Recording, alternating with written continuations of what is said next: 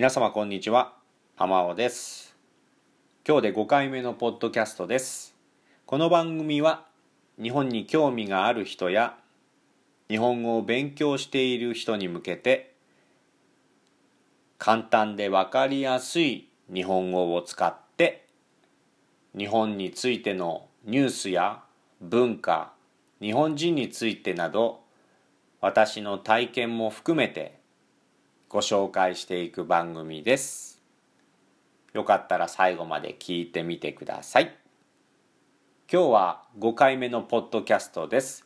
早速今日のニュースに行ってみたいと思いますが、今日のですね、えー、コロナの、えー、ニュースですけども、2つありますね。はい。1つは、えー、今日東京でどこだったかな？どこかな？どこかな？どこかな？どこだろう？そうですね。新たに276人感染を確認したということで東京では1週間ぶりに200人を超えたそうです。まあ重症まあコロナの症状が重い人ですね。ひどい人は1人減って23人ということです。1週間ぶりに200人超えたということでまた少しニュースになっていますがもう一個はですね、えー、15日に東京都内の飲食店、まあ、レストランとか居酒屋とかお酒を出す店など、えー、何時までしか営業できませんよとか時間の時短要請をね短くするように都から要請が出てたんですが15日にそれが解除されるということで、えー、今日のニュースになっております。あとですね GoTo トラベルっていうキャンペーンがありまして東京以外の地域ですね、はい、旅行の割引が効くということでですねちょっと前に GoTo トラベルキャンペーンがあって皆さんいろいろ旅行した人も多かったんですが東京に行くのと東京からどっかに行く外に出る場合ですね。東京に入る東京に旅行に行くか東京から旅行に行く場合は GoTo トラベルのキャンペーンは使えないということで結構大きなニュースになったんですがそれが10月1日から東京も、えー、やると解除されるという形でその自粛が解除になりまして東京に住んでる人や東京に行きたい人に GoTo トラベルのそのキャンペーンをですね、えー、取り入れていくという形で進むそうです。まあ、それについてはちょっとまだ内容的には載ってないのでまた分かり次第ニュースにしていきたいと思います。まあ、コロナのニュースはそんな感じですね。あとはトップニュースヤフーなんかで見ますとまあ3位のコロナの後遺症ねコロナになった人がコロナが治っった。まあ治ったというか後遺症があるんで治ったとは言わないと思いますけども、まあ、コロナの症状が軽くなったけどまだこういった症状が残ってるとかね、うん、病院を出た後もどういった症状が残ってるのかなこれ。うん。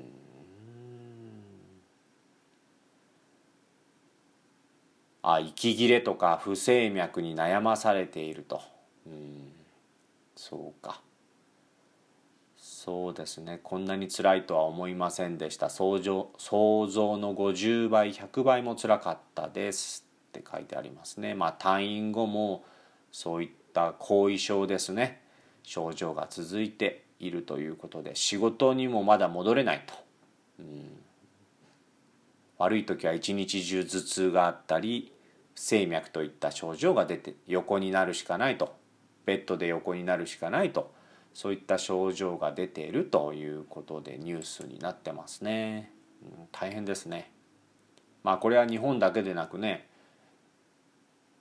コロナにかかった後後遺症で苦しむ人は世界にもたくさんいると思うんでまだまだどんな病気かはっきり分かってない部分も多いのでねはい心配は続くと思います。もう一個はですね今日本で騒いでるのはドコモ口座というこれ僕もさっき見たんですけどこれですねまあ日本でね、えー、大きな企業大きな会社で NTT ドコモドコモグループがありますけども NTT ドコモの電子決済サービスですね。ドコモ口座を使って、まあ、お金が不正に引き出されたということですね。まあ、ドコモ口座、まあ、口座あのバン銀行アカウントですねドコモ口座の情報をゲットして手に入れてで他の銀行の口座を用意してそこの自分の口座からその銀行にお金を、まあ、抜くと取るということですよね。はい、不正被害額66件全部で1800万円に拡大していると。多分もっとあると思いますけど今後増えていくと思います。このニュースが話題になってますね、うん、あとは何かな？うん。シャインマスカットを盗んだ農業実習生、はい、目撃した男性に噛みつくっていうニュースが、はい、今ありましたけど、はい、やっぱこういうニュースを僕は見てしまいますね。どこだ？長野県ですね。ぶどうで有名、りんごで有名な長野県ですが、3人がまあ泥棒ですね。ぶどうを盗みに入ったと。うん、あベトナム国籍の農業実習生ですね。まあ、取り押さえようとした所有者の腕に噛みついて怪我を負わせたということで。2人は自分たちで食べるために盗んだ。まあそりゃそうでしょうね。うん。22房。はい。4万2,000円分を盗んだということでニュースになっています。これ最近あの子牛？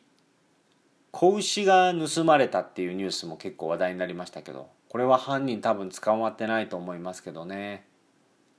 あまりそんなにはないですけどね日本ではそういった。時々あるかな。時々ニュースでやるけど多分少ない方だと思いますよ。他の国に比べたらね。そういった農業の農作物盗んだりとか家畜ですね。牛とか豚とか鳥とか盗んだとかね、うん、たまにニュースで見ますけどそんなには多くないと思いますがこういった外国籍の方のねそういったニュースがあると今後外国籍の方をね農業とかそういったところでね働いてもらう上で、ね、雇いにくくなるんじゃないでしょうかねこういうことやっちゃうと次来る人がねかわいそうですよね。うんまあ、今後外国人が増える日本ですからこういった問題は増えていくと思いますね。はいあとはですね、まあ、大きなニュースはね、まあ、安倍首相のあと誰かとかねこれはもう連日毎回ここのポッドキャストでも話をしていますので今日それは特に大きな変化はないのでいいですね。はい。まあ、菅さんになるんじゃないかというのは引き続き いろいろな記事に書かれています。はい。私の方でのニュースは無許可のポケモン商品を中国から仕入れて日本で売る転売するっていう形ですね。転売。中国からポケモンのまあ偽物のポケモンを仕入れて日本で売るということで200万円ぐらい稼いだみたいですがこれがね親子。お母さんと息子での2人でこの商品をポケモンの偽物を転売したそうです。お母さんは、えー、発送 発送係だそうですね、はい、息子さんが取引してお母さんがなんか梱梱包あのパッケージしたり はい。したんでしょうね。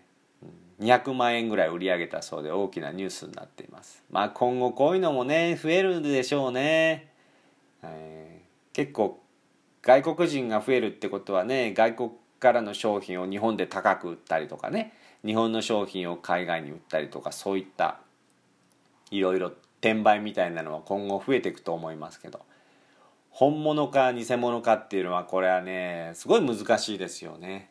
ジャッジできません。特に東南アジアなんか行くとねそういった高級ブランドの偽物なんか街中にありますしみんな買ってますしね。みんな身につけてますからね。僕なんか見ても本物か偽物か全然わかんないですよ。はい。こういったのは増えてくると思いますね。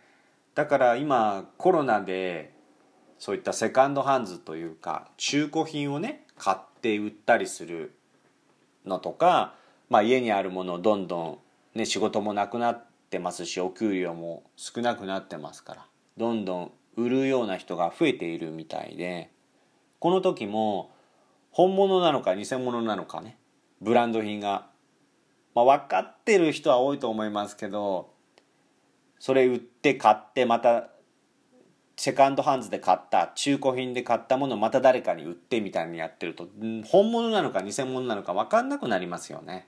うん、基本的にはね中古品を売るのには、えー、許可証が必要なんで警察なんかに行ってその許可証をもらわないといけないっていうのが基本にあるみたいなんでそういった転売とかのトラブルがすごく今増えているそうです。コロナの後さらに増えているそうです。はい。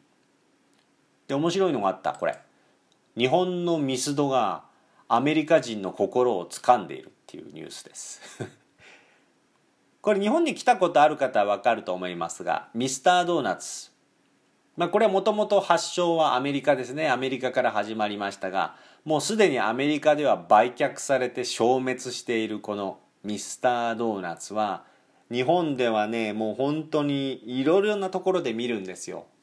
というのは100円ドーナツみたいな感じで大きくね看板を立てたりして非常にリーズナブルなので高校生とか大学生まあティーンエイジャーなんかもよく来ますしドーナツ好きな方多いんでね。すごく日本ではミスタードーナツは人気です。はい、で日本人だけじゃなくて最近では外国人からも愛されていると、まあ、日本に来る日本に来ている外国人もミスタードーナツ。手頃な価格でたくさん買えるから嬉しいということでアメリカ人がの女性がとあるアメリカ人の女性が語っているそうです。これね私もいろいろな方にいろいろな外国人に聞きますけどミスタードーナツ行く外国人結構いますね。うん、あとサイゼリアを絶賛していると。外国人がこぞって、まあ、こぞってっていうのはもうそうですね。どう説明したらいいんだろうな。こぞって。まあいろいろな外国人がたあ、まあ、たくさんの外国人がっていうまあみんな言っているみたいな感じですかね。こぞってサイゼリアを絶賛する。どうなんですかね。これはこれはちょっとまあ一部は聞いたことありますけどね。あんまりサイゼリア行かないんじゃないですかね。うん。まあサイゼリアというのは日本のファミリーレストランですごくリーズナブルで安いレストランなんですけどイタリア人も絶賛するサイゼリアの味。本当かなこれ。僕イタリアの方にサイゼリアに行きましょうって誘ったんですけど断られましたね。いや別にあの安いからとかじゃなくてちょっとね何でしょうね。聞いてみたいんですよね。どんなのか。イタリア人がサイゼリアに行ったらどうなるかね。うん。まあでもまたいつか行きましょうっていう話は出たんで今度はぜひ一緒に行ってみたいですね。はい。えー、イタリア人も絶賛するサイゼリアの味アメリカブラジルフィリピンなど幅広い国籍の人たちから圧倒的に支持を受けているのがサイゼリア。ああははすごいね。本当に？サイゼリアといえばミラノフードリア。うん。サイゼリアで一番有名なリーズナブルな。わからないな。最近行ってないから昔。290円ぐらいだったけどな。今値段同じですかね。イタリアンを イタリアンじゃないって。一緒にねそのイタリアの方とホームページ見たんですけどイタリアンじゃないみたいに言われましたけどどうなんでしょうね。ランチやディナーはもちろんワインなどのアルコールメニューも揃っている。うーんそうかそうか。母国の高級なレストランと比べても日本のサイゼリアのようなチェーンレストランの料理は見た目が綺麗ですしトッピングが豊富です。どこへ行ってもサービスが良くて本当に素晴らしいと思います。フィリピンの女性の、えー、意見載ってますね。うん。まあフィリピンなんかね結構ジョリビーとかねそういったリーズナブルなまあフィリピンリーズナブル日本と一あの比較すると 比較比較するとリーズナブルなお店は多いと思いますけども、うん、サイゼリアは店内の内装から楽しい雰囲気が伝わってきます。本当に？伝わるのかな？い。た思い出せないよ。どんな感じだったっけ？なんかヨーロッパのなんか彫刻の絵みたいなヨーロッパの絵みたいの壁にかかってた気がするんだよな。エンジェルとか。彫刻の絵みたいな。イタリアっぽくていいですね ブラジル人。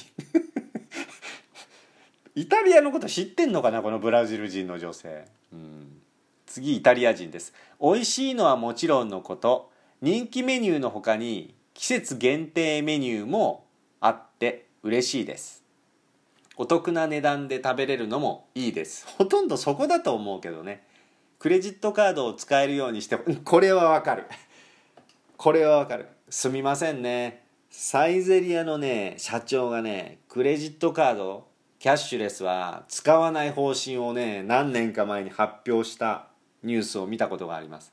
まだ使えないんですかね。最近ちょっと言ってないんでわからないですけどイタリア人の女性が言っているそうです。いや今後使えるようにしてほしいねクレジットカード。これだけお褒めの言葉嬉しい言葉をいたいただいてるんですからね。うん。注目すべきは本場のイタリア人からの評価が高いこと。本当かな？絶対イタリア人と行ってみたいねサイゼリアね。サイゼリアは自社農場工場を持ちパスタの麺やオリーブオイルなど細かいところにまでこだわってるというがうんうんうん。そういった会社の努力本場の味にも負けない魅力を生み出しているのかもしれないって書いてありますね。本場の味うんちょっと分かりません。世界に通用するうまい安い早いって書いてありますね。そしてサイゼリアに続いて2位に選ばれたのが牛丼チェーンのすき家。あこれもやっぱりリーズナブルだからじゃないの。吉野家じゃなくてすき家なんだね。日本独自の牛丼システム。牛丼チェーン店の数が日本一を誇るすき家も中国タイブラジルなど世界各国にも出店していると。現地でも人気を集めているそうです。そうなんだね。ブラジルの女性カジュアルな雰囲気で注文したらすぐに料理が運ばれてきて嬉しい。ただお肉を食べられない人もいるのでベジタリアン向けの特別メニューも増やしてほしい。そうですね。今後はね海外からの人も多いと思うんでベジタリアン向けのねビーガン向けのメニューなんかも作ったら、うん、結構喜ばれるんじゃないんですかね。すき家は駅の前にあるので便利です。そうだね。駅前によくあるね。はい。おしゃれなランチレストランはだいたい女性のお客さん多いんですけど大体駅前のすきすすき家はこういったチェーン店男性サラリーマンで埋まってますねランチタイム。値段も安くて財布にも優しいところが好きです。両方値段でしょ？値段だねこれね、安い値段でご飯を食べたいならすき家はぴったりですねオーストラリア人。丼のサイズも選べるので。ああそうかそうか。ボールのサイズですね。選べるのでちょうどいいものを注文することができます。ただ食べ終わったらすぐに片付けられるのでゆっくりできないところが難点ですね。そうですね。あまりゆっくりはできないところですね、うん、国籍別のアンケートを調べたところベトナム人の1位がサイゼリヤを牛丼チェーン各社あとは各社だったってこと。実際ベトナム現地メディアによれば2016年にすき家1号店がホーチミンにオープン。あ見たぞ。ホーチミンですき家見たよ。出店ラッシュが続き牛丼ブームが加熱したって書いてあるね。確かにベトナムで牛丼屋見たな。何軒かな、うん、さらに牛丼ブームが世界各地に広がればサイゼリアの人気を追い抜く可能性があるかもしれない。そうかそうか。今んとこトップはサイゼリアなんだね。特に日本。日本ででしょこれ。はいはい。世界では牛牛丼かな、うん、日本のミスドは本家を超えた？ああアメリカああささっきのニュースですね。やっとです。すいません。お待たせしました。ミスタードーナツ。本場のアメリカから上陸したクリスピークリームドーナツ。セブンイレブンファミリーマートなどのコンビニドーナツなど。次々現れる。まあ競合ですね。としのぎを削り今の地位に上り詰めた。うんうんうん。日本のドーナツはミスドという印象を抱いている様子。そうですか。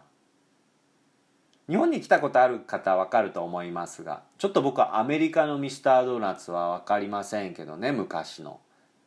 なんか黄色イエローとオレンジのなんかツートンカラーあと茶色かな？この3つのカラーでお店が。うん。看板は黄色とオレンジのツートンかな？うん。か看板は黄色か。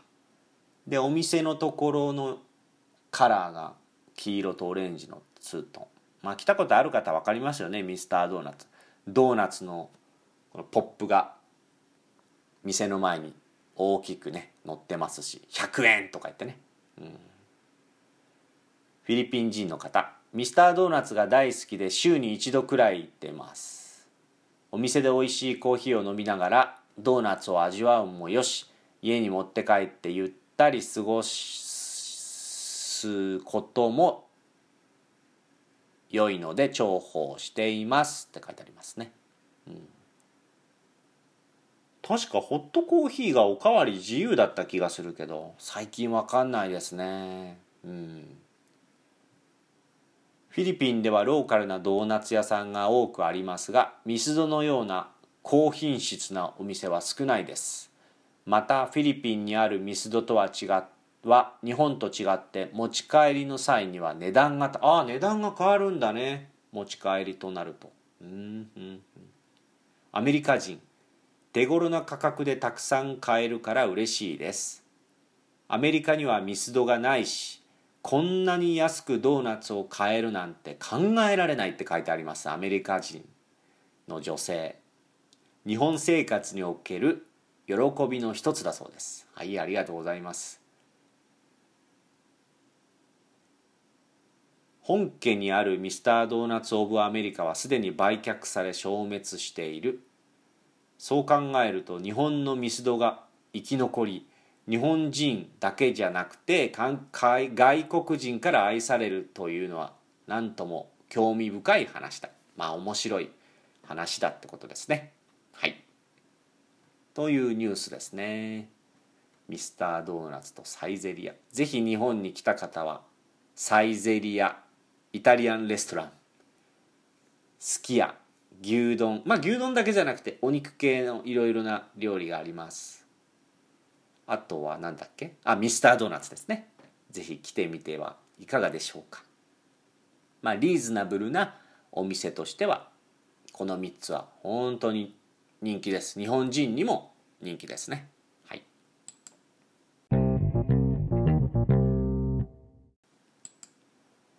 あとはですね今ホームオフィスリモートワークということで日本の会社もですね多くはないんですが今ま今まだ自宅で仕事をしている方も多いんですよ。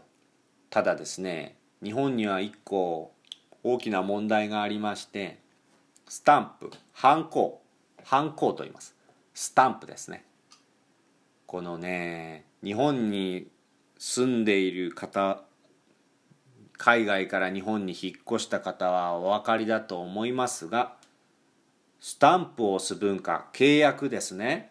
契約書とかこうサインだけでなくスタンプを押さなければいけないことがたくさんあるんですよ。銀行もそうですしいろいろなそういった契約家を住む家を探して住む時もそうですしいろいろ政府機関に書類を出す時もそうハンコが必要なんですよね。で家で仕事してる人もその会社の書類でハンコが必要なのでどうしてもそのために会社に行かなきゃいけない。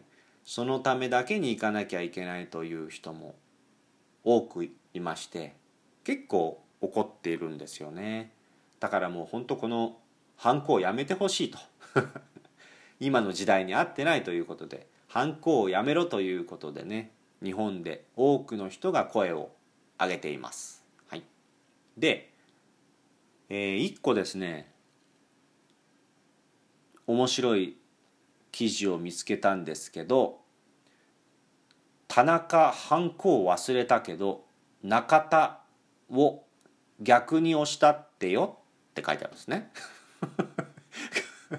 これあのちょっと意味わかりますか？もう一回読みますよ。これ分かる人はもう本当に日本のことをよく知っているし日本語が上手な方だと思います。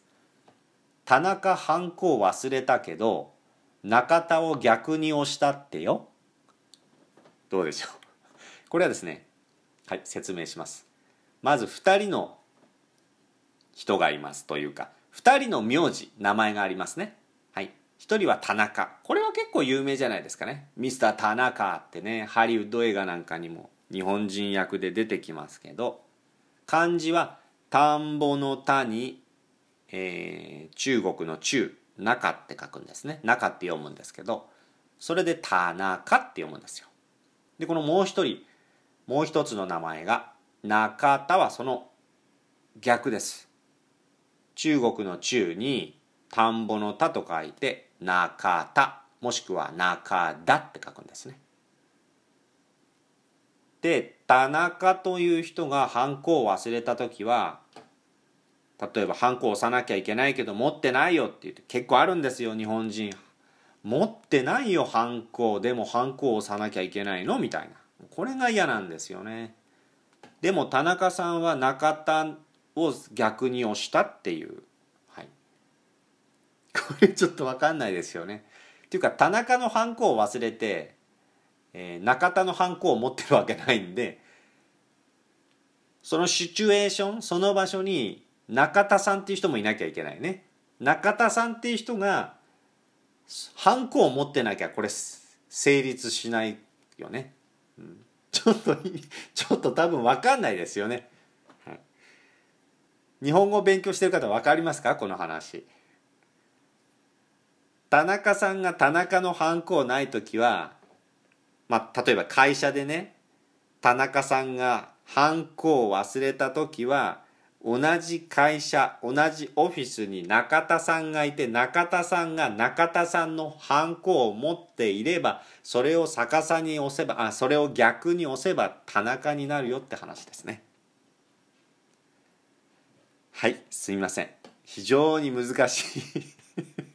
まあニュースじゃないなこれ。ニュースじゃないと思いますけど。これが分かればかなり日本語レベルが高い方だと思いますのでもし分からない方は知っている日本人の方に聞くか。はい。また僕にメッセージいただければまた説明しますので。メッセージ返信しますのでね。リプライしますので、はい、ぜひともわからない方は勉強してみてください。はい。ということで、もうそろそろ30分ぐらいになっちゃうんで、今日これぐらいかな。はい。まあ本当ね、日本のコロナのニュースとかね、政治のニュースとか、まあ僕の日本の紹介の場合、そういったニュースはもうすごく短くと。こういった面白いニュースをどんどん今後も、やっぱこっちの方がやりやすいんでね、こっちの方をメインにどんどんやってきますんで、もうね、政治とかね、えー、そういったまあ、コロナに関してはね簡単に説明するだけなんで、はい、そういったのをもうちょっと詳しく知りたい方は、まあ、日本の NHK のニュースとかこういった Yahoo! ニュースとかをチェックしていただければわかると思いますので見てみてください。そうではなくその日本のローカルなね はい。日本人っぽいはい、日本に住んでいる人じゃないとわからないようなニュースもし知りたい方はまたこのポッドキャストを聞いていただければと思いますのでよろしくお願いします。ということで今日はちょっとあんまりニュースは多くなかったんですけどもこれで5回目のポッドキャストを終了とさせていただきます。えー、私はポッドキャスト以外にもですね Twitter とか Instagram、Facebook、TikTok なんかもやってますんでもしよかったらそちらの方も見ていただければとフォローの方よろしくお願いしますそれでは皆さん今日はこの辺でお開きでございます。また会いましょう。ありがとうございました。じゃあまたね。